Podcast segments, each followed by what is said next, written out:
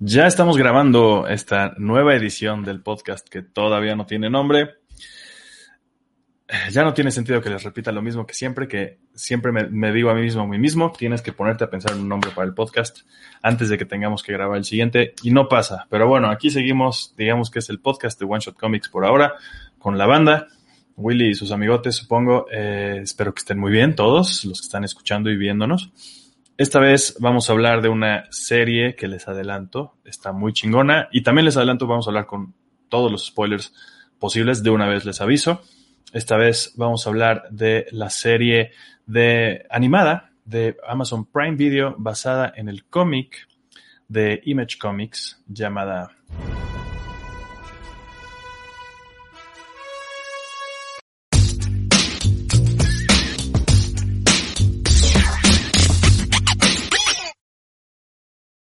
¿Cómo están? Yo soy Willy, bienvenidos a One Shot Comics. Esto es el podcast de One Shot Comics, que supongo que, no sé, es algo así como un nombre de eso.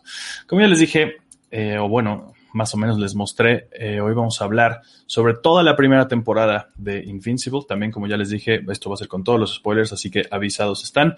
Y para eso no vengo, no estoy solo, sino que esta vez me acompañan JP y Jerry. ¿Cómo están? Hola a todos. Salud, muchachos. Saludcita. Sí, sí. Ah, muy bien. Sí estaban preparados. Sí, claro. Ya sé que este podcast se viene a tomar. Con el pretexto de hablar de superhéroes. Siempre. Sí, claro. Em, pues Qué, qué, qué, bonito venir a hablar de algo tan chido, ¿no? También después de, de, un par de cosas terribles que yo he visto. Bueno, terribles, pero por ejemplo, en mi experiencia, como que he estado pensando, o sea, en cosas televisivas superheroicas eh, pues vimos Falcon and the Winter Soldier, ya platicamos de eso, ya está el podcast arriba. Eh, está bien, para mí es como que está bien y, punto. A, ustedes creo que les gustó un poco más. Pero también, por ejemplo, antes de entrar ya en tema con Invincible, ¿ya vieron Jupiter's Legacy? Empecé, ya voy en el segundo. Yo también vi los primeros dos y la neta, híjole, me está costando trabajo. A mí no me dieron ni ganas de ver el segundo. Y lo peor es que a mí sí me gustaron los cómics, el Jupiter Circle y el Jupiter's Legacy. O sea, a mí sí me gustaron. Y en la serie está así como de, no le echaron muchas ganas. No, siento que no. O sea, los cómics están bien. Para mi gusto, los cómics están chidos. O sea, no están así increíbles. Ayuda mucho que el arte es de Frank Quietly, siento yo. Creo que en el segundo no. Creo que en Jupiter Circle ya no. ¿O sí? Creo que ya siento que ya solo hace las portadas, pero bueno, no sé. El caso es que a mí no me gustó nada la serie. ¿A ti sí más o menos te está latiendo o no, JP? Pues eh, no sé, como que siento que, que apenas es muy temprano para decir si me gustó o no, pero no, pero me está llamando, o sea, no, no me ah, ha apagado completamente. No leí los cómics, así no tengo ningún punto de referencia. Este, entonces ahí sí, tal vez puede ser que sea eso. No creo. ¿No? No sé, no sé. A mí es que yo sí la vi así terrible, güey. Lo que, lo que sí sentí terrible fueron los efectos. Definitivamente, es lo peor. Están súper.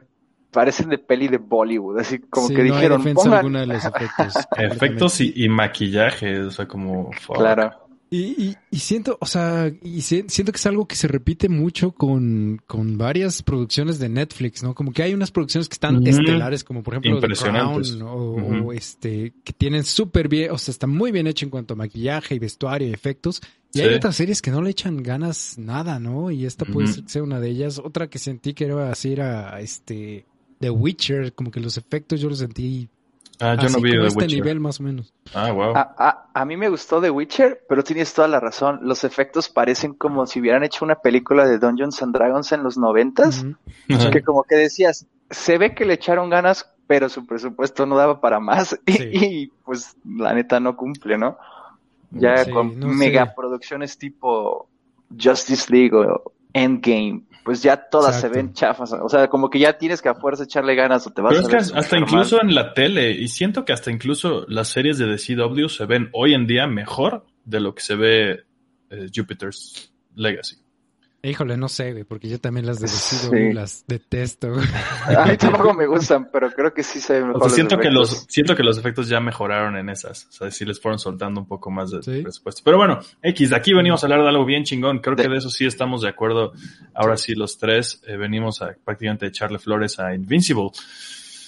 Invincible, como dije antes, ¿no? Es basada y muy directamente, ¿no? O sea, bastante bien apegada y, podríamos decir hasta cierto punto superando al material fuente.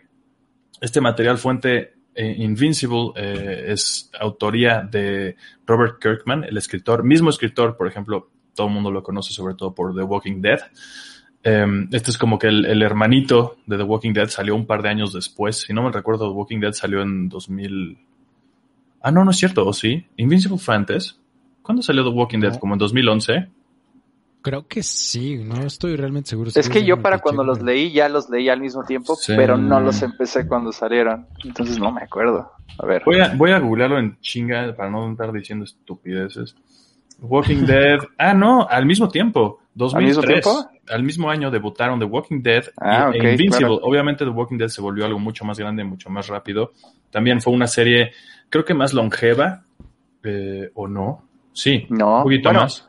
Poquito más, pero Invincible tiene 144 y The Walking Dead tiene 100... Ajá, igual ciento y cachillo. No, creo que 190 y algo. Yo tengo el último número, pero ahorita lo busco.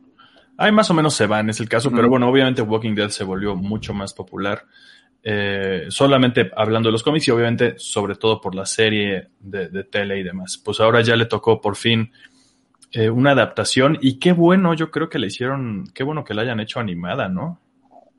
Sí, yo creo que te da como más libertad, ¿no? De, muchas cosas, o sea, y, apegarte un poquito más. No, bueno, de nuevo, igual disclaimer, yo no leí los cómics de Invincibles, mi primer acercamiento fue esta serie y se me hizo espectacular, me encantó. Pero, pero sí creo que eh, está bien que haya, hayan, hayan ido por ese camino de ser animada, porque les, o sea, te da la posibilidad. Y de nuevo, y, y, y, ponemos en contraste con Jupiter's Legacy, ¿no? Que no corres igual tal vez tanto el riesgo de verte mal en cuanto a peleas y en cuanto a los superpoderes y todas estas cosas como se ve Jupiter's Legacy, ¿no? Eh, o sea, que aún así podrías tener aún así podrías tener animación chafona. Siento que, que sí, varían un poquito entre los capítulos. Ya entraremos más en, en, esa, materia de, Invincible. Creo que la, calidad de la animación sí llega a variar entre capítulo y capítulo. Sobre todo se nota cómo le echan mucha más carne al asador al final. Pero eh, ah, quiero que regresemos tantito al contexto, ¿no? Y, poner bien comiqueramente todo este, todo este pedo, ¿no? ¿De dónde viene esto? Ya dije, es escrito por Robert Kirkman y dibujado al principio por Cory Walker, los primeros creo que siete números, y de ahí, de ahí lo, lo toma Ryan Otley, que en ese entonces como que creo que había hecho un número de quién sabe qué cosa, y era pues medio que el novato que, que, que jaló Kirkman, creo que igual ya tenía algún trabajo con él. Y igual, como que es muy de, de, Kirkman tener a sus artistas de esa forma. Justo hace rato, antes de, entrar al aire con Jerry, estábamos revisando un poco la carrera de Cory Walker, el primer artista.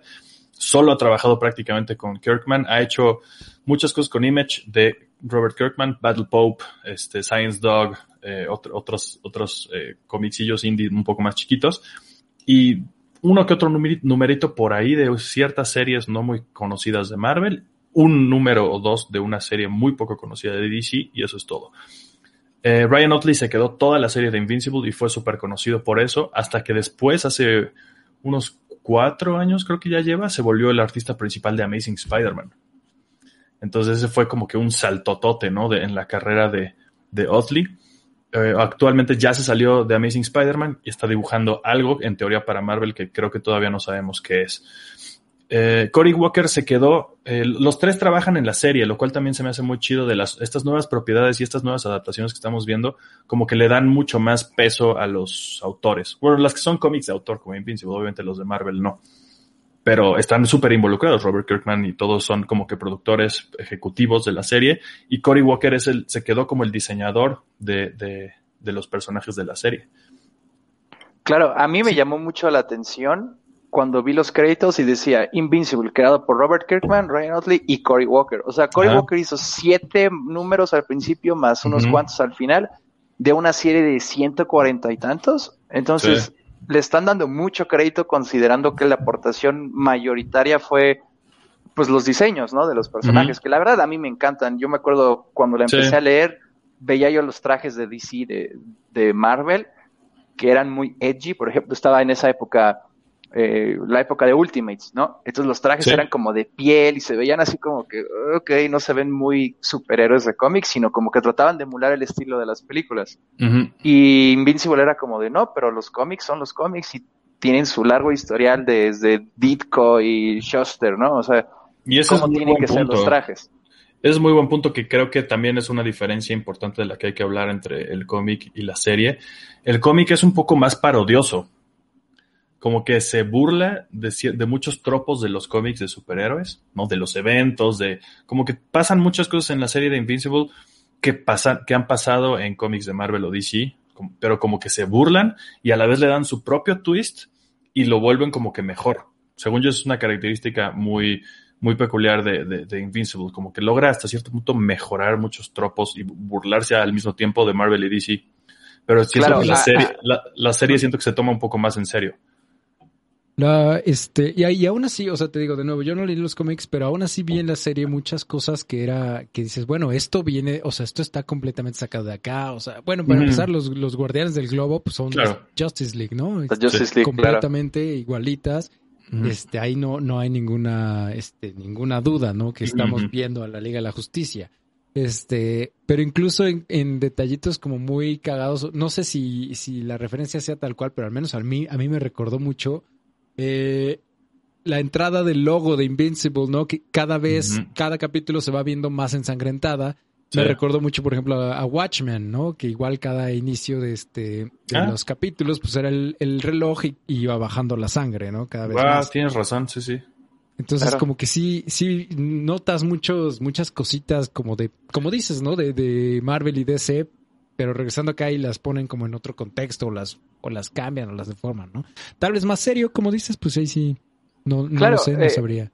Lo que, ese, ese ejemplo que usas está, está magnífico porque es los Guardians of the Globe bajo el, la idea de que son la Justice League, por eso en el primer episodio cuando al final los matan, es ese shock porque no es lo mismo que maten a unos superhéroes desconocidos, así que han salido cinco minutos. Ah, ah, ok, era el equivalente de la Justice League, ¿no? O sea, la Justice League tiene su largo historial y todos hemos visto series y películas y videojuegos y cómics y de repente los matan así súper rápido en cinco minutos en el primer episodio. Es como, ok, no tendría el mismo impacto, el mismo impacto de no estar en ese contexto, ¿no? Y de una forma también un poco más sangrienta en la serie. Eso también estuvo, se me hizo un buen, buen toque. O sea, también, número uno, eh, recalcar lo, lo, que habló JP, una de las cosas geniales de, de, de la serie es el title card, cuando aparece el título de Invincible, que lo usé ahorita en este video. Cada vez que, que, la primera vez que van a decir la palabra Invincible, no la dicen y solamente sale eso. Se me hizo un recurso increíble y que aparte fuera cambiando durante cada capítulo con más sangre, fue un recurso muy, muy chingón que no se habría podido hacer. O sea, en, los cómics lo, pude, lo pudieron haber hecho, pero no lo sacaron de ahí, como que se sacaron la idea, quién sabe de dónde. Claro, es propio. Ajá, y lo implementaron muy chido. Pero también nos da un poco la idea de que sí, la serie es un poco más gory que, o sea, en el cómic sí hay sangre. Sí es muy, y notoriamente, como en los cómics de Marvel y DC, casi no hay sangre. Prácticamente nunca hay sangre. Eh, en, en, en, esto sí era como, ah, nosotros somos Image, aquí hay sangre, pero en la serie se fueron todavía mucho más. Y en esta primera pelea de contra Omniman contra los Guardians of the Globe, que también en el cómic creo que se tardan como cinco números en que pasara esto, y los Guardians como que no habían salido mucho, como que hasta eso los desarrollan mucho más en la serie también. Te, te, los ponen desde la primera escena, ¿no? Peleando contra los gemelos estos y te los establecen. Como que en el cómic siento que es más como, ah, mira, este es el, este es el Superman, este es el Batman, este es el Martian Manhunter, este es la Wonder Woman, y bye. En tres páginas se los chingan. Y aquí como que le dan más pelea a Omni-Man y lo dejan bastante madreado. En el cómic, él solamente queda manchado de sangre y ya. Aquí como que claro, en el cómic no es, o sea, barre completamente con ellos. Así como si nada. Sí, yo lo acabo de leer ahorita y literal sale parado así con el traje impecable, solo salpicado y los otros así como carne de hamburguesa, ¿no? Entonces está muy padre la pelea, o sea, creo que me gustó mucho más la pelea de la serie que la del cómic. Y ese es un, ese es un ejemplo de, de, cómo aumentan en la serie cosas, conceptos que nos ponen en el cómic, que el cómic pues era un cómic independiente, o sea, sí era ya Image, ya estaba establecido para los 2000 eh, llevaba unos 10 años por ahí operando bien chido, pero aún así era un cómic indie chiquito y pues eran creadores que pues, hicieron eso hace 20 años. entonces también estaban un poco más novatos. Entonces hubo mucho tiempo y también mucho equipo y mucho presupuesto detrás para que en la serie, o sea, este es un, muy buen ejemplo de cómo demonios hacer una, una adaptación chingona de un cómic, o sea, elevar de plano el material fuente. Claro, tiene Robert Kirkman la ventaja de, que ya terminó la serie, ya pasaron muchos años y él ya tuvo años para planear de qué cosa hubiera hecho diferente o qué cosa he aprendido, mejorado o qué cosa tengo que cambiar.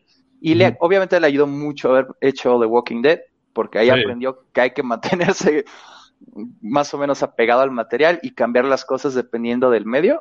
Y creo que en Invincible le quedó perfecto. O sea, como que dijo, esto se va, esto se queda. A mí me gusta mucho que hacen como una versión más, más ágil. Como tú decías, eh, no sé si ya lo dijiste, los primeros tres TPs, que son los primeros 15 números, esa es la primera temporada de Invincible. Sí. O sea, el, el número 15 es el último episodio, básicamente y se lo hace, lo hace mucho más rápido. De hecho, estoy seguro que algunas cosas que pasan en la serie no pasan hasta varios números después, como que dicen, ok, esto lo hubiéramos puesto antes y hubiera tenido más sentido, ¿no? En lugar de que se nos ocurrió en el número 42, ¿no? Sino desde ahorita ya te lo pusimos. Como que lo remixean también para, para contarle un poquito a JP y, a la audiencia que no haya leído el cómic, pues sí, prácticamente todo lo que vemos en la serie pasa de una u otra forma en, en el cómic, solo que en, un orden temporal casi siempre distinto. Hay ciertas diferencias con algunos personajes que me parecen que, en su mayoría son, son mejores. Por ejemplo, como que desarrollan más a la mamá de, de, de Mark, que no me acuerdo cómo se llama, en la serie como que le dan un poquito más. En el cómic siento que es más plana, como que es alcohólica y ya. O, al menos, sí, claro, al principio no hace nada. O sea, yo no me acuerdo que Debbie Grayson haga algo al principio en el cómic, sino hasta mucho después, cuando ya están hablando hasta de otros temas. Eh, a mí me gusta, por ejemplo, que los Grayson sean como asiáticos al menos la mamá y, y, Ajá, eso, esos en los cómics siento que era un poco ambiguo, como que no estabas tan. Ajá, yo decía que se supone que son como latinos o algo así, pero pues, está bien, o sea, dentro del universo en la serie sí, Exacto, en la serie sí ya lo dejan tiene muy sentido. E incluso actores asiáticos interpretan las voces. Claro. Sí, o sea, eso está, eso es otra cosa que a mí me impresionó muchísimo de la serie, porque de nuevo, yo no sabía nada a la hora de, empezar a ver. Fue como que, ay, alguien me dijo, no sé si tú, Willy, o no me acuerdo de dónde escuché, así de, vean Invincible porque está poca madre. Sí, sí. Entonces ya empecé a verla y este... Ya empezamos a verla y obviamente me gustó, pero ya que empiezas a ver el cast, ¿no? Ah, ves los créditos y te cagas. Sí, el cast está espectacular, o sea, y, es lo que decían, por ejemplo, ahorita, no recuerdo el nombre de, de, que es Invincible, pero su mamá, al menos en la serie, es Sandra Oh. Sí. Sandra Steven John, Gillian Jacobs, Mark Hamill. Yo, el cast que dije, Dios nos escuchó, es Zachary Quinto como robot. Es a huevo. Wow, wow, así se la volaron, la neta. J.K. Simmons como Omni-Man se hizo está, perfecto. Sí, por supuesto. Este... Em, Seth Rogen como Allen, The Alien. Ese ¿No? tiene más de personajes. Que de por sí va a ser mucho más importante en la serie Allen. Eh, ahorita como que tiene un par de apariciones, pero después va a ser mucho, mucho más importante. También em, este, este, bueno, que se vuelve como villano, ¿no? Titán es este, Titan, no sé cómo le quieren decir, este... Marshall Ali. ¿No? Que sí, sí. Es un actorazo ese. Durísimo, sí. Entonces está... Ah, claro. Clancy Brown es, es, Dark Blood. Sí, sí, sí, está, está duro el, el, el, el reparto. Como tú dices, fue, presupuesto. Jason Manzucas es Rex ese, también estuvo, fue un, de 10. Sí, de 10 se, llevaron metiendo a Manzucas como, como Rex Flood. Em, a los demás no los conozco mucho. Ah, Amber es Sassy Beats, eso no sabía. Me acabo de enterar en este momento. No, pues sí, o sea, actorazos todos. Claro. Eh, eh. Me gusta muchísimo el soundtrack. Siento que le queda súper bien. siento que es una serie contemporánea y su soundtrack es música de ahorita, ¿no? No agarran canciones de rock viejitas como La, distinguida competencia y Marvel. También, exacto, lo, dejan. Y, creo que le ayuda mucho. O sea, como que yo digo, si quieren que la gente se interese en superhéroes nuevos que no tienen así un largo historial ah, en la cultura popular, tienen que hacer que le guste a la gente ahorita, ¿no? O sea. Qué buen punto, exacto. En vez de usar. beneficia mucho en vez de usar ACDC, pues, en primer capítulo, Cage the Elephant. Sí, con featuring de, de, Iggy Pop, pero pum, Cage the Elephant, ¿no? Una, una banda rock bastante grande, muy, muy nueva. Órale, vámonos, y suena muy fresco. Eh, creo que cierran con, con The Hives, que vaya, ya tienen sus añitos de Hives, pero siguen, siguen por ahí dando lata en la escena actual. Eh, sí, me gustó mucho la, elección de, de, música que hicieron y también la música de la serie, siento que está, está chingona también, o sea, el, el, score. Sí, el, score original también está poca madre, ¿no? O sea, lo escuchamos ahorita a la hora que pusiste los títulos y cambia, ¿no? Porque ahorita justo que pusiste, antes de que empezamos, que pusiste los dos, como va cambiando también, al igual que la, que la portada, y vamos viendo el score también cambia, ¿no? Se, se, va volviendo más oscuro, empieza muy triunfal y se va volviendo más oscuro y más tenebroso, ¿no? Conforme avanza la serie. Está poca madre, está súper bien construido todo. Gran atención a detalle, sí, en todo. Eh, en fin, eh, si queremos ir revisando más o menos como a los personajes, yo creo que es una buena forma de ir revisando más a detalle la serie, ¿no? Eh, otros cambios, por ejemplo, para, para irnos adentrando por ahí es Amber, como que también tiene un papel mucho más grande en la serie que, que en el cómic siento que nada más así salen los primeros números y cortan y bye. Eh, y también... Y, que le hayan cambiado la raza, porque ah, en el cómic es rubia. En el cómic no es por nada, y, a mí me gusta Cory Walker y me gusta Ryan Otto y cómo dibujan, pero era básicamente Ito y le pusieron el pelo de rubio y fue como... a mí me costaba trabajo diferenciarlas, de repente era de, ¿está besando a Ito Mibi está besando a... Ah, no, es Amber, ¿no? Y ahorita que es diferente y está mucho más desarrollado, es otro personaje, o sea, no se parece al cómic, pero es mejor, es lo cómico. Creo que sí es mejor, aún así, he de decir que, por ejemplo, a mí sí me empezó a caer mal el personaje de Amber. ¿A ustedes les gustó ah, en, general? Es detestable, o sea, es detestable, según yo, o sea, bueno, y, no solamente según yo, la vi obviamente con Marta, toda la serie, y Marta fue como, ya mándala, está bien. está salvando al mundo. Déjalo como que, como que tiene sentido que se enoje, ¿no? O sea, sí le puedes dar la razón, pero aún así dices, ah, ya, güey.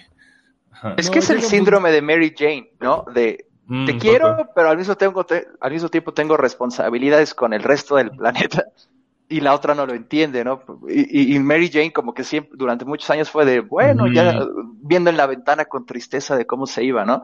y, también cuando le dice que se entera, que, que ella sabía, sí, no, es, es, que ese es el momento, ¿no? O sea, no tiene ningún ya es, ya es más, más comportamiento tóxico, es como, ah, no me dijiste, ya no me importa que me hayas salvado, no me dijiste, entonces es como, a ver. Y que eres un superhéroe que salva miles de vidas, güey, y que por eso estás metido, y por eso estás metido en pedos, porque eres un güey noble que salva vidas, por eso estás metido en pedos. Tenías que haber venido a servir sopa a los indigentes, ¿no? Y tú agarra la onda, o sea. O decirme, ajá, o sea, decirme, ¿no? O sea, que le dijera, pues no mames, cómo le va a andar revelando su identidad a todo el mundo, pero bueno. Em, William también cambia, creo que también para bien. Eh, a mí, mira, a mí me gustó mucho que William, William se me hace un buen personaje en el cómic. Me gusta mucho que en la serie lo hacen más flacucho, como, como que lo, lo, dibujan como cualquier persona que podrías ver en la calle. Y es algo que yo creo que, por ejemplo, a la comunidad gay les ayuda mucho que se vean como diferentes versiones de los personajes gay. Ah, sí, súper. Y, vemos varios. O sea, claro, porque siempre los ponen como si los vistiera Donatella Versace. Entonces, está bien que vean un gay normal como más básico, digamos, ¿no? o sea, digo, si alguien no está en desacuerdo, lo entiendo, pero a mí me gusta mucho eso. Me gusta que te den diversidad realista, no diversidad como metida a la fuerza y obligada. Y bueno, aclarando la, mayor diferencia también, aparte del look, es que pues en los cómics no es gay. Eh, de hecho, anda ah, con, con, con Atom Eve. Bueno, con Eve. Ah. Antes de, antes de otras cosas, como que cuando son amigos, como que casi casi se la gana William a, Mark. Claro, porque se iba Mark y estos dos se quedaban así viendo cómo se iba, ¿no? Entonces tarde que temprano es como de, hey, ¿quieres ir por algo? Y Sí, eso, eso cambia un poquito en la dinámica como del grupo de amigos, pero igual creo que en la serie la verdad sí, sí está bien aterrizado. Eh, y, hace un poco más de drama, a, pesar de que no hay un triángulo amoroso. Eh, aunque sí lo hay, ¿no? O sea, está más o menos, te dan a entender que a medio que hay ondas ahí con, bueno, más bien, está muy claro que Eve tiene ondas por, por Mark, eh, entonces ahí hay un, ya, ya se vuelve ese triángulo entre Amber, Mark y, Eve, Eve, pero dejan afuera a William con su propio drama, ¿no? Que también tiene un desarrollo ahí interesante. Ok, ok, ok. Y digo, nosotros que ya leímos los cómics y tenemos la ventaja de más o menos saber qué va a pasar, todos los personajes que salen en Invincible en la primera temporada, hasta los más, digamos, no insignificantes, pero los que tienen menos tiempo, en algún punto van a tener algo que ver, ¿no? Con la trama, se van a involucrar más. Eso, eso, es planeación de Kirkman, eh, muy al estilo Walking Dead, de que en el episodio, en el tomo 1 sale alguien que en el episodio 155 vuelve a aparecer, ¿no? Eso se me hace bien padre porque es planeación, ¿no? Lo deja así como la semilla, siembra la semilla y la saca hasta que cree que es útil, ¿no? A la trama. Eso estuvo poca madre porque, porque a mí, o sea, obviamente como va avanzando la serie, te vas, que, te vas, te vas, te vas quedando así, oye, ¿y qué pasó con esto? ¿No? ¿Y qué pasó con esto? ¿Y qué pasó con ese personaje? Y ya, ya quedan dos episodios y falta, y ya abriste todos estos, todas estas historias, ¿no? Todos estos caminos. ¿Qué, va, qué onda ahí, no? O sea, en mi caso personal, por ejemplo, un personaje que me encantó que ya ahorita sé que se llama este Battle Beast, ¿no? El león este blanco. Ah, que, que, está espectacular cómo se madrea a todos los guardias del globo. Después, este, yo me quedé así, ¿qué onda con eso? Yo quiero ver más de ese güey, ¿no? Hicieron muy bien.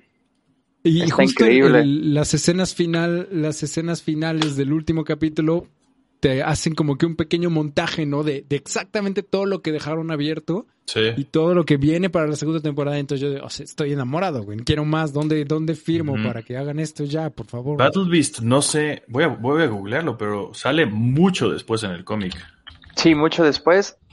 Y no te voy a spoiler nada, JP, pero Battle Beast es un super personaje que, o sea, si ahorita te gustó, te esperas y uff, todavía sí, a mí bastante. Me ya, este, porque hicimos un programa de, de Invincible para el cuarto, séptimo arte hace como dos semanas, creo.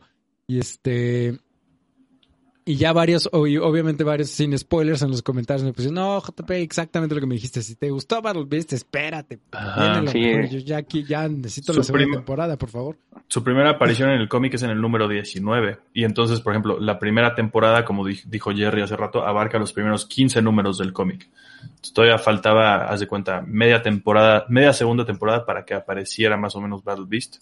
Pero desde ahorita ya nos dieron una probadita.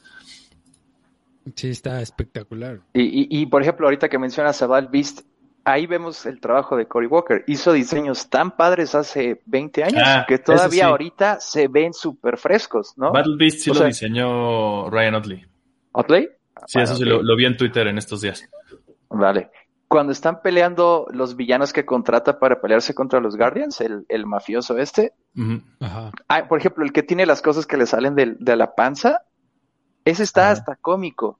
Pero dices, en Marvel en DC nunca pondrían un personaje así, o sea, como que se los toman demasiado en serio y en Invincible es, bueno, vamos a poner un tipo que le sale como unos tentáculos de pulpo de la panza. Y tiene sentido en el universo de Invincible y eso es parte de la genialidad de los diseños, ¿no? Se parece un poco al güey de Umbrella Academy, ¿no? No me cómo se llama. El ah, claro, al, al 5, el, el, muerto. Es como el 8, ¿no? Eh, bueno, ese güey. Pero pues lo, mismo se ve con el diseño de Allen, Allen de Alien, ¿no? Es, es, como que muy común. Él, o sea, la ropa que trae, pues trae una playera y con una camisa polo encima y tiene un ojo, ¿no? Pero, pues, o sea, el diseño está como muy sencillo, muy cagado, pero, pero se ve muy bien, ¿no? Está súper bien hecho. Y, por ejemplo, el traje de Invincible, eh, ¿les late? O sea, como los googlecitos, como que está chistoso, ¿no? Tiene, tiene algo, pero siento que aún así sí lo hicieron y hacen una referencia en la misma serie, como quiero algo icónico. Siento que, sí lo logran un poco. sí, no, está, a mí me gusta el traje, pero me recuerda un poco a Nightwing, a la nocturna. Algo. A mí, ¿sabes a cuál me recuerda? al señor increíble, al señor increíble, como con la I acá grandota y los tonos pero por ejemplo, es parte de, su herencia comiquera, ¿no? De el primer traje que saca hechizo y que tiene así como una pañoleta y su, ropa como de deportes, dices, eso es lo más Spider-Man, lo más todos los superhéroes que empiezan y sacan su primer traje, ¿no? Daredevil o el que quieras. Eso es de su herencia comiquera y que pues muchas otras series no se toman la molestia de vamos a ver cómo hicieron sus primeros trajes en su casa, ¿no? Y eventualmente en los cómics sí evoluciona muy poquito el traje de, Invincible. Creo que solo se vuelve todo azul, como que deja de lado el amarillo y ya es el único cambio después, ¿no? Creo, que y, y en el cómic hacen muchas bromas sobre al respecto de las rodilleras, de los guantes que no tienen dedos, de los gogles, o sea, como que ellos mismos saben de, bueno, que es un cómic de superhéroes, si están buscando realismo, no lo van a encontrar acá. ¿Qué opinaron? Eh, bueno, si nos ya seguimos con, los personajes, hablemos un poquito más eh, sobre Mark, Mark Grayson, que yo creo que sí, en la mente de, Kirkman sí es como hay una amalgama entre un Dick Grayson y un Peter Parker hasta cierto punto, ¿no? Es un personaje de ese tipo, ¿no? O sea, como que es un poquito... Está en la prepa, es como que, o sea, está en la prepa, es, es, una especie de sidekick al principio, como de Omniman, está entrenando, entonces pues ahí o sea, es un poquito como, como dinámica con Batman, ¿no? o Spider-Man estando en la prepa, ¿no? También, o sea, sí vemos como de nuevo está nutrido, como dicen, ¿no? De, de, de, todo lo que vino antes, pero al mismo tiempo es algo nuevo. Y pues bueno, ya veremos después, pero sí, eh, como que vemos el crecimiento de, de Mark también un poco diferente al del cómic, siento yo, como que lo vemos un poco más... Eh, siento que en el cómic se ve más impaciente al principio más, más berrinchudo y aquí como que lo ponen un poquito más, como que te, cae mejor, siento, en la serie. Al principio, al menos. Sí, como que sí le duran los berrinches, pero le duran como un episodio y medio, ¿no? Y ya como que después va agarrando. Porque es como, ah, no sé si deba seguir siendo Invincible, que es lo más Peter Parker, nada más faltó que aventara el traje en el basurero. Y al otro episodio ya se le quitó cosa que está padre porque también estarles escuchando quejarse toda la temporada no es muy divertido, ¿no? Digo, vean Game of Thrones y eh, quejándose de mis huevos de dragón durante una temporada entera es súper desesperante, ¿no? Entonces creo que ayuda que va más rápido y como que es de, ok, ya entendimos que es un adolescente, lo que sigue. Le, da agilidad. Y algo que creo que hacen muy bien también en la serie es como plantearte todo el universo, todas las posibilidades que hay así de entrada y, no, y sin explicarte mucho, ¿no? Por ejemplo, el, este, el detective este, Dark Blood, que es ahí como un, un eh, Rorschach con Hellboy, Sí. No es una amalgama de, de Hellboy y Rorschach, básicamente. no, es, representa a todos los detectives, todo lo paranormal. Es The Question, John Constantine, es The Question, es todos esos en uno solo. Está brutal, o sea. Incluso habla, ¿no? Como este demonio de, de, de Etrigan. Ajá, exactamente. De, la misma manera, ¿no? No mames, sí, cierto. Entonces, eh, es una mezcla de todos los detectives y todos los demonios de Claro, y es un personaje nuevo. Así... Y así de fácil nos también nos dan a entender que hay paranormal, ¿no? O sea, hay todos los pastiches superheroicos están aquí en Invincible ah, con su propio saborcito, pero de nuevo eso, o sea, siento que fuck, o sea, que nada más estamos aquí eh, cromando a Invincible, pero pero es que pues creo que sí lo merece. Sí se lo merece, definitivamente. es que mira, lo estaba pensando antes del programa y dije, ¿qué voy a decir en el programa? Y dije, es que es una serie que tiene todo. Tiene invasiones alienígenas de otro universo tiene superhéroes, tiene así, ¿qué dices? Tiene drama. Y es chistoso, ¿no? O sea, también es irónico los extraterrestres que, pues, igual que en el cómic, ¿no? La misma invasión, como que llegan y así, ay, se empiezan a morir solitos y es como, ah, pues". y luego regresan. Y además que están a cada rato regresando y regresando. Claro. y, es una burla, es más, no una burla, es una parodia en su propio universo de Apocalypse, de vamos a invadir y siempre regresan con la cola entre las patas. Entonces, ok, como a la quinta o sexta vez que entran en el cómic, ya es como de otra vez estos, ya está en el cómic, dicen, ah, otra invasión alienígena de otro universo y tú. Clásico. Y ya, como que está chistoso que también le van agarrando el pedo y desarrollan tecnología, le agarran una hazaña ahí al Invincible. Eh, muy bien, muy bien. Eh, eh, algo que a lo mejor ahí sí, por ejemplo, el la animación, el CGI, cuando, cuando llegan por primera vez esos güeyes, siento que no se ve tan, se ve como que de repente, a mí me sacó un poco de pedo, así de, ay, se notó muy, muy, medio brusco el cambio para mí entre, como animación, entre comillas, tradicional y CGI. Pero vaya, no me la, la mezcla de ambas no fue la mejor.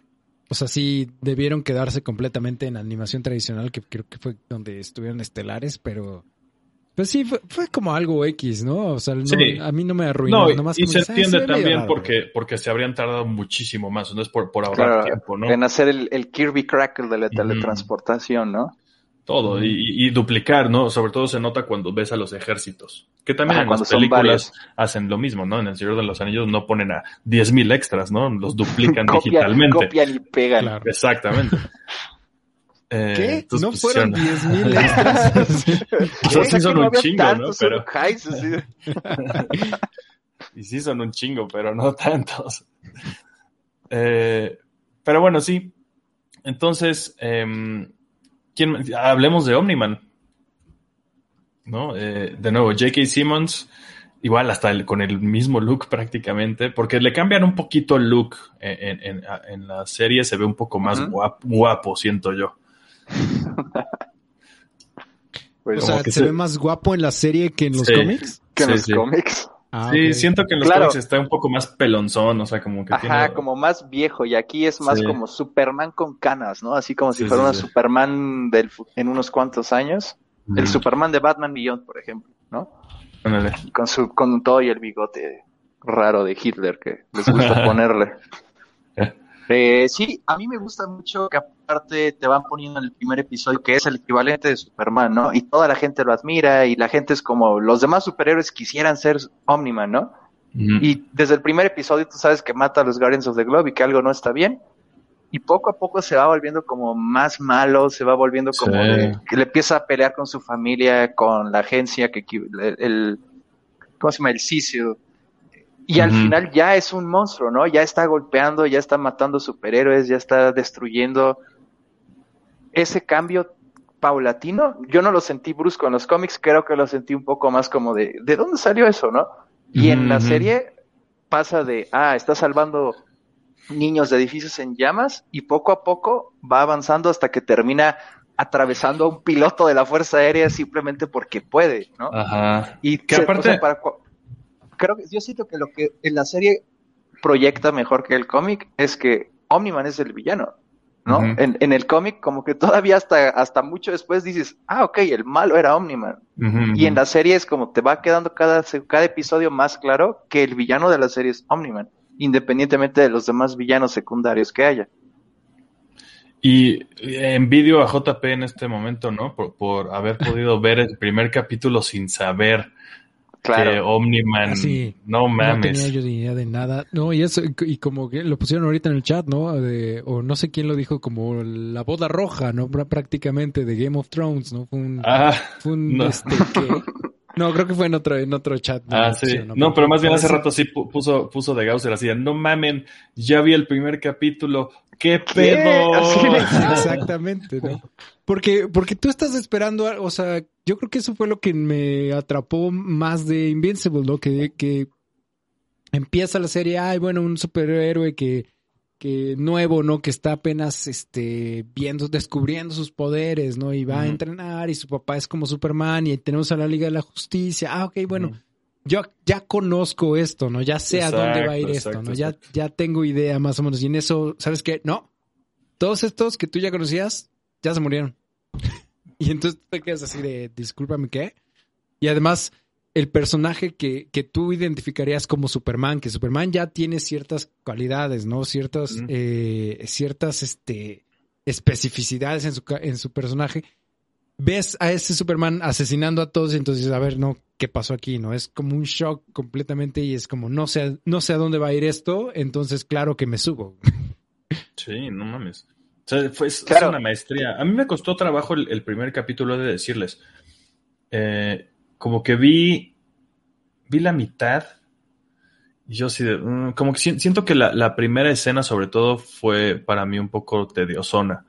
Que aparte... ¿La, pelea con los gemelos? Sí, y, y, antes de eso, se tardan con unos que, aparte creo que hay un cameo ahí, no me acuerdo quiénes son los, los que interpretan a los guardias de seguridad, que están hablando ahí como cinco minutos. Bueno, lo que a mí me parecen cinco minutos es como, a la madre, güey, ¿qué es esto? Y eso es lo primero que vemos, dos güeyes hablando. Así, em, eh, tienes razón, ese primer episodio es muy lento, claro. Sí, sí, y ya al final dices, ah, no mames, wow. Y además, eh, y además, o sea, están, tenemos esta como subhistoria o subplot, como quieran llamarlo, de, de estos dos guardias de seguridad que está uno está hablando de su hijo, ¿no? Que es adoptado, que no sé qué, y que se lo va a llevar a Londres, no sé qué. Tenemos esa seccioncita al principio del primer capítulo. Luego hay otra sección de él en el principio del segundo capítulo. Y después ya no volvemos a ver nada de él. Creo que hay un otro pedacito por ahí después. Y después ya no sabemos nada. Es como, pues, ¿para qué nos...? no, según yo sale el hijo. Sale el hijo, ajá, y que se habían peleado y que por cae algo durante una de las peleas y lo rescata y ya con eso revive el amor familiar o algo así. Sí, sí, sí. Sí, sí, van a salir es como muy X, o sea, es como podríamos quitar todo eso y no pasaría absolutamente nada. Claro, no, más bien yo creo que fue, fue por los cameos, pero no me acuerdo quiénes son los dos güeyes que están ah, ahí. Creo que uno es John Hamm o así, ya sabes. O sea, como que sí son ah, güeyes así duros. Eh, sí, pero mira, como de nuevo, es como Deadpool poniendo a Brad Pitt como Vanisher, ¿no? Eso, está, eso me mama de Deadpool 2, me mama ese pedo. Es una locura y lo hicieron porque pueden. No mames. ¿No? Nada más hicieron así el músculo para que vieran. No mames, sí, grande. Em, ¿qué, qué, otro, ¿Qué otro personaje les, les o qué, de qué otra cosa quieren hablar? Que, a, mí me ¿De qué otra forma se la quieren cromar al Invincible? Está mucho los Guardians nuevos, los que eran los Teen Team, o cómo se llama, ya no me acuerdo. Teen Titans. Los Teen, Titans, obvio. Y que en la vieja tradición de DC, los Teen Titans son la próxima Liga de la Justicia. Me encanta que todos tienen sus poderes, pero al mismo tiempo son como los X-Men. Su poder viene como con un algo que les afecta, ¿no? O sea, Monster Girl es Hulk, pero al mismo tiempo se va volviendo más y más niña como Benjamin Button. Gran drama crean ahí. ¿eh? Entonces, es un personaje padrísimo porque es cada día que sale y se pone a pelearse contra los Moller Twins o con quien decida en ese momento salir a saltar un banco, va a perder días de su vida eh, como adulto y va a volver a ser niña, ¿no? Entonces, es así como de, quédate en tu casa y deja de transformarte en el monstruo y que la gente le haga como pueda, ¿no? Y aún así sale, ¿no? Entonces, y todos los personajes de, los, de los nuevos Guardians traen algo así, ¿no? Está Robot, que también se me hace súper buen personaje. Ese personaje, sí, estuvo increíble. Ah, también, o sea, y que bueno, su, su, arco tiene que ver, como que lo ves ahí haciendo cosas siniestras, ya no sabes si es malo o no, y luego te revelan que realmente lo hacía como que por amor. Yo en el cómic nunca llegué a esa parte, todavía, al menos. Sí, eso pasa bastante ah. después, de hecho. Sí, no, como que yo me quedé, el güey sigue siendo ahí robot normal. Eh, está Rexplode, que obviamente está hecho para que te caiga mal. Ah, sí, lo odias. Que es como todos los personajes de, del Manzucas, ¿no? O sea, de por sí todos son así. Como que son medio adorables, pero nunca quieres estar con él más de cinco minutos. Eh, Jason Manzucas. Eh, o sea, ya, ya hemos hablado un poquito de la animación, pero, como dices, Willy, como, creo que conforme avanza la serie, conforme avanzamos en los capítulos, se va volviendo mejor y mejor incluso. O sea, el último capítulo que es esta batalla final épica entre Invincible y Omniman, ahí la animación está en, a todo lo que da, está espectacular. Incluso, eh, incluso yo noté, no sé si tal vez ya estaba yo demasiado metido en la serie o, o si es así, eh, incluso como, como ciertas expresiones faciales y ciertas facciones en la cara de Omniman, o sea, que se ven muchísimo más detalladas y muchísimo más trabajadas que en otros episodios. Yo creo que sí. Está, está impresionante, se ve súper bien la A mí, ¿saben qué me recordó? Creo que a partir del capítulo 4, no me acuerdo cuál es, en el que hay como un escape con los gemelos estos. Eh, ¿Cómo se llaman esos güeyes? ¿Los, los qué? ¿Los Moller? Los Moller Twins, ajá eh, que todo se ve con unas luces rojas en unos pasillos. Ah, ok, sí, sí, sí. Me, me transportó totalmente a un anime, o sea, pónganle un anime genérico, pero dije, esto es una escena de un anime cabroncísimo. Pensando también en, el, la cúspide de la animación de cualquier anime japonés, dije, esto no sé por qué, no, no estoy seguro todavía, no tengo que volver a verlo y analizarlo como qué elementos de eso me llevaron a eso, pero dije, no mames, estoy viendo un anime cabroncísimo. Y no, es una cosa gringa, o sea, como que dije, órale, güey. A partir de ese capítulo dije, ah, cabrón, la, animación está dura. Sí, sí, creo que es igual, creo que en eso es igual a su hermano grande al cómic, ¿no? Que el Otley, para los que no lo conocen, es muy famoso porque las escenas de, pelea las dibuja espectaculares y con un chorro de detalle, y cuando las dibuja hablando es así como, Ah, estoy muy triste, ¿no? Y tú, ok.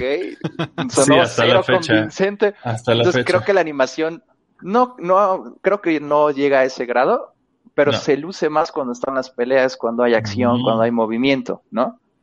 Sí, totalmente al revés que Jupiter's Legacy. O sea, se cae todo cuando pelean los superhéroes en esa, en esa madre. Y acá cuando dices, wow, peleen más, por favor, no mames. que no termine nunca. Sí, güey. Traigan a Battle Beast. Y aún así quieres seguir viendo el drama que ya te expusieron, ¿no? O sea, puta madre. Gran. Claro, o sea, es como tú dices, es, ha de ser padrísimo vivirlo por primera vez, porque ahorita de haber equipos de este equipo Amber, equipo Atom Eve, y es como, ¿quién le va a ir a Amber? Pues alguien va a pensar que Amber tiene la razón, seguramente, ¿no? Entonces, y uno que, ya sabe que va a acabar, es como. Espero nunca toparme a, alguien que crea que Amber tiene la razón, por favor. Porque no. Es que sí, Amber representa la inmamable de esta generación, definitivamente. Pues, híjole, ¿quién falta así como de los Team Team? Falta Duplicate, que pues, ella sí como que muy X, aunque de ahí medio que sí te ponen también como, como que arriesga su vida totalmente, ¿no? Porque pues, su, poder es casi, casi morir, nada más tiene que evitar morir una.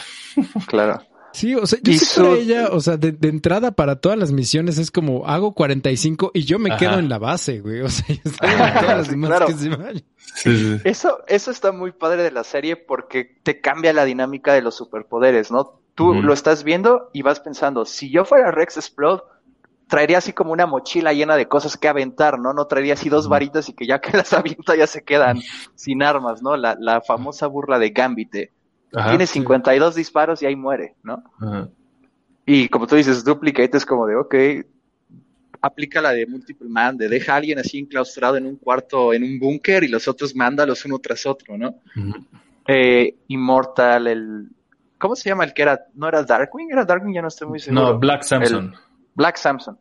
eh, todos, esos todavía no vemos realmente todo su drama, igual que Duplicate. Duplicate todavía tienen, toda la espera su arco y Ah, no, no estoy muy seguro en qué acaba, pero sí me acuerdo que está bastante más interesante. Todos los personajes tienen algo que ofrecer y a todos les espera historia, eso es lo que está padre. Sí. Mm, me gusta también que siempre anda como en esa área gris de, ¿cómo se llama el que es, se transforma como en concreto, el Titan? Titan. Te dicen, ok, es un villano y lo está haciendo básicamente extorsionado pero cuando llega a, llegan a derrocar al, mafioso te das cuenta que siempre sí era malo, ¿no? te, lo vendieron como hombre de familia y al mismo tiempo sí es un villano, ¿no? Te lo venden como, como Sandman o Rhino. Claro. que los, los dos en Spider-Man son como, como que pues lo hacen por necesidad, porque alguien tiene a su hija, una mamada así, ¿no? Siempre esos dos villanos son de ese tipo.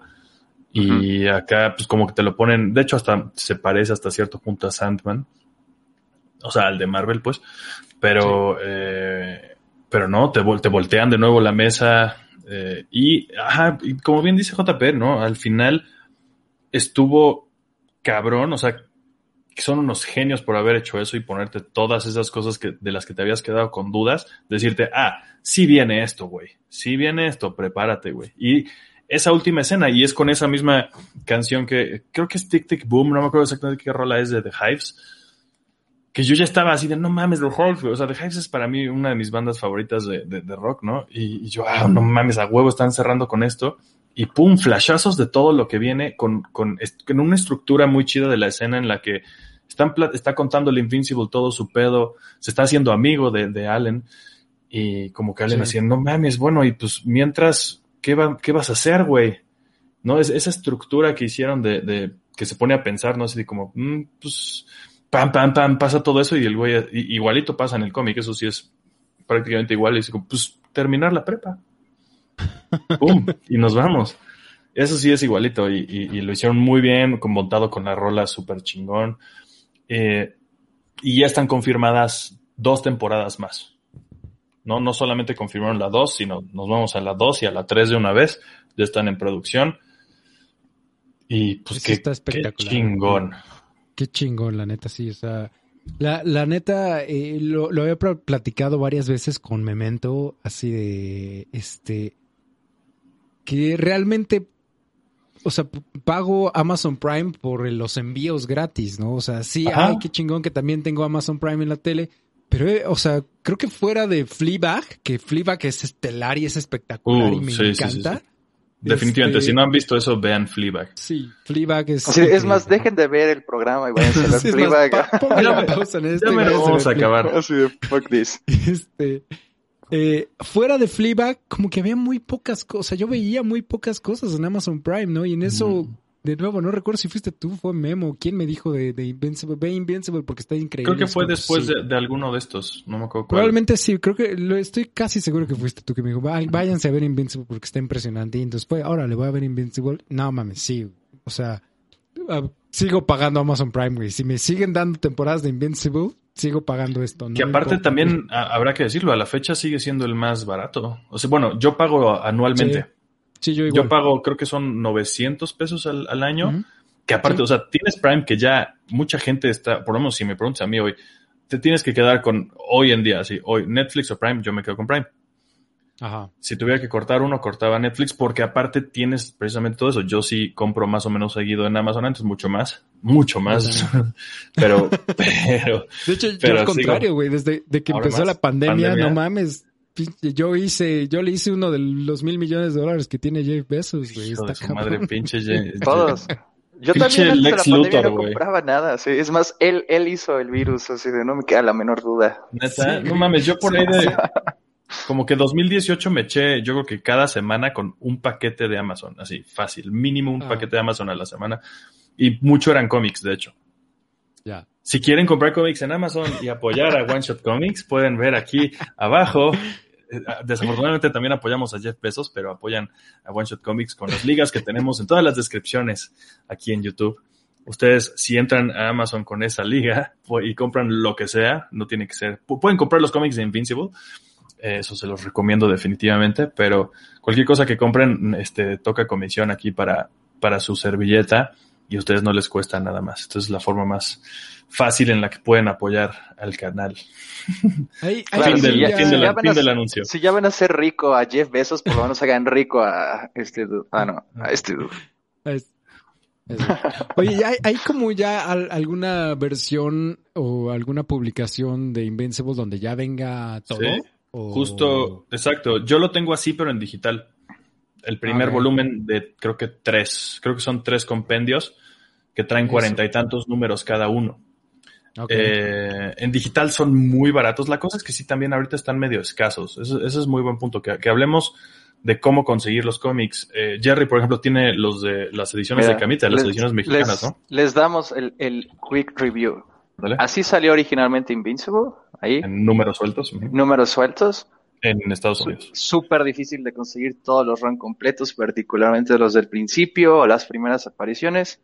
Luego salen los trade paperbacks. Ahí yo tengo estas ediciones de Camite editadas en México. Ya tienen bastante buen rato. ¿Cuánto cuestan esas? Como ciento y tantos, ¿no? Las primeras 130 están súper no, baratas. ultra baratas. Y todas están disponibles ahorita. Entran a la página en de Camite. En la página de Camite, todas, todas, todos los volúmenes que han salido hasta ahora, todavía no lo terminan, están disponibles. Pero solo necesitan los primeros tres para, para leer toda la temporada y después ya saben qué va a pasar. Claro, y como tú dices, luego existe la versión Omnibus, que ya es el tomo gigante, ¿no? Que trae 40 es que hay unas, hay unas que son Ultimate Collection. Ajá, eso estoy viendo aquí en... Ajá, esos traen como 15 números. Pero las. ¿Son unos que son pasta dura? Sí. Pero los compendios son los que traen casi 50 números. Entonces son nada más tres mm. compendios, porque son 144 en total. Esos en pasta blanda, punto, están en 917 pesos el primero. Que para hacer 50 números, la verdad no está mal el precio para nada. Claro. Está un poquito más barato. Tamaño, ¿no? Sí, no, son. A ver, ejemplo, más, más o menos de este tamaño. Un, poco menos, un poco, menos, un poco menos. Pero es una cosa así gigantesca. Entonces sí, van a tener mucho material de lectura con eso. ¿Es, ¿Ese que acabas de mostrar, Willy, es el compendio 1? No, no. Esto es otro, otra cosa totalmente. El cuarto ah, mundo de, Jack Kirby. Todo el pedo de, Apocalypse y todo el pedo de, los nuevos dioses de, DC. Pero, Pero es muy similar. Más o menos por ahí, un poquito más, más chiquito y no es empastadura los compendios de, Invincible. Ah, pero chance la forma más, más, más, más fácil ah, están en español, pero sí, o sea, ya sabe que a ustedes les guste leer así o en inglés. Pero las ediciones de Camite pues, están súper baratas. Claro. Eh, se atoró Camite, no me acuerdo si en el tomo 12 o 13. Algo así, el por ahí. El 12 pasaron como dos años hasta que salió el 13 y ahorita apenas salió el 13 y falta quién sabe cuánto para que salga el 14. Pero al ritmo del que están saliendo, les da tiempo de ustedes comprar uno o dos tomos mensuales y no se van a atorar nunca, ¿no? Son muchos tomos. es una serie longeva. Entras a camite.com.mx, a ver, espérame. Y estos ah, tomos, estos tomos, perdón, estos tomos de Camite, que ya, ya entré yo a la página. este, Comprado. O sea, 200 pesos cuestan ya los últimos. Ajá, 200, 199, ¿no? Y este, pero qué, cuántos, cuántos números trae? esos traen cinco, cinco números sueltos, más o menos. ah, y trae los cinco números y al final trae así como el making of y trae así las, ah. por, las no sé si se vea bien, pero trae las portadas, trae los bocetos, trae el diseño de algunos personajes, ah, trae arte promocional, trae cosas muy cool, la verdad. Ah, a mí me gusta mucho eso. Ya todos cuestan 199. Supongo que cuando salieron hace mil años ya costaban 130, pero sí, todos, y todos están del 1 al 13, todos disponibles en la página de Camite. Sigue siendo accesible porque en la versión americana pues deben costar como unos 15, 20 dólares. Entonces, pues sigue siendo muy barato en Camite. Sí, sí, no mames, valen la pena, la neta. Y como dice Jerry, se pueden ir echando uno o dos al mes, una cosa así, la verdad creo que, creo que sí lo valen. Con eso, pues, pues ¿tienen algo más que, que, quieran agregar de, de Invincible antes de que cerremos? No, pues váyanse a ver Invincible si no la han visto. Y, y si, si no la han visto, ¿por qué están aquí si ya hablamos de todo? Exactamente. Ya contamos todo. Vayan a volver a verla. Yo, yo sí me la volvería a echar y eso que no hago eso muy seguido. Yo también. yo también, la verdad. Yo sí hago eso muy seguido y sí lo voy a hacer con esto. yo prácticamente no, o sea, ahorita estoy, no, pues no, o sea, volví a ver The Office pinches 10 años después, ¿no? O sea, no, no suelo hacer esas cosas y esto sí lo quiero volver. Porque aparte también son nada más ocho capítulos, o sea, como que claro, todavía yo lo accesible. Con series muy cortas y que me gustan mucho, como Fliba, que ya la vi como tres veces y es como de, ah, lo hago en un día, en un maratón así de corrido, ¿no? Es muy pequeño. Sí, más capítulos cortitos. Aquí, bueno, Invincible sí duran como 45 minutos los, los capítulos. Sí, como 50, una cosa así. Pero una, pero de nuevo son ocho, como dices, entonces estaba súper leve, la neta. También está chingón que sea animación de larga duración. O sea, sí. Pudieron haber hecho capítulos de 20, 30 minutos, pero no, sí se echaron. Sí se echaron una hora y las aprovechan. Sí, sí, súper bien, la neta. Pues bueno, pues hasta ahí, entonces, eh, no mamen, déjenos aquí en los comentarios qué tal les pareció. Si es que alguien de casualidad, yo hasta la fecha no conozco a nadie que no le haya gustado, que la haya visto y diga, nah. Sí, no, yo tampoco. todos los comentarios que he escuchado han sido buenos, todos han sido de, no mames, Invincible, qué pedo, ¿no? Entonces, pues el, hype es real. Eh, dejen sus likes si les gustó también esta conversación. Y si quieren ahondar en algo, pues aquí en los comentarios lo pueden hacer. Yo, los reviso siempre todos. Y pues ahí andaremos contestando lo que quieran. Muchas gracias, Jerry. Gracias, JP. ¿Quieren, ¿quieren anunciar algo? ¿Quieren bloguear algo? Yo, pues no, gracias por invitarme. Yo, como siempre, arroba Johnny Colors en todos lados, Twitter, Instagram y Twitch, y el cuarto y séptimo arte en todos los servicios de podcasts, cada domingo. Podcast hermano, primo, por ahí anda. Pueden ir a ver el programa de Invincible de otro podcast. De hecho, si pues se quedaron con ganas de Invincible. Sí, seguramente lo hicieron más organizadamente que nosotros, güey. Ah, definitivamente. Nosotros empezamos ah, media hora hablando de, Jupiter Circle, entonces no está difícil. Habla, no, no, pues igual no más organizado, pero, pero sí nos metimos un poco a cada capítulo y hablamos como de lo que mm. pasa en cada capítulo y comentando todo eso, ¿no? Obviamente con sus respectivas, este, divergentes donde de repente terminamos hablando de otra cosa que no tiene nada que ver, ¿no? Como siempre, pero sí nos echamos toda la temporada hablando. Analizando cada parte. Entonces está chido.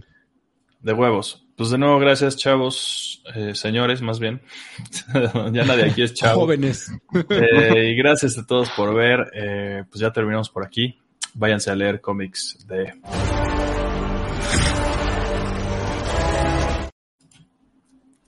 ¿O no? Outro.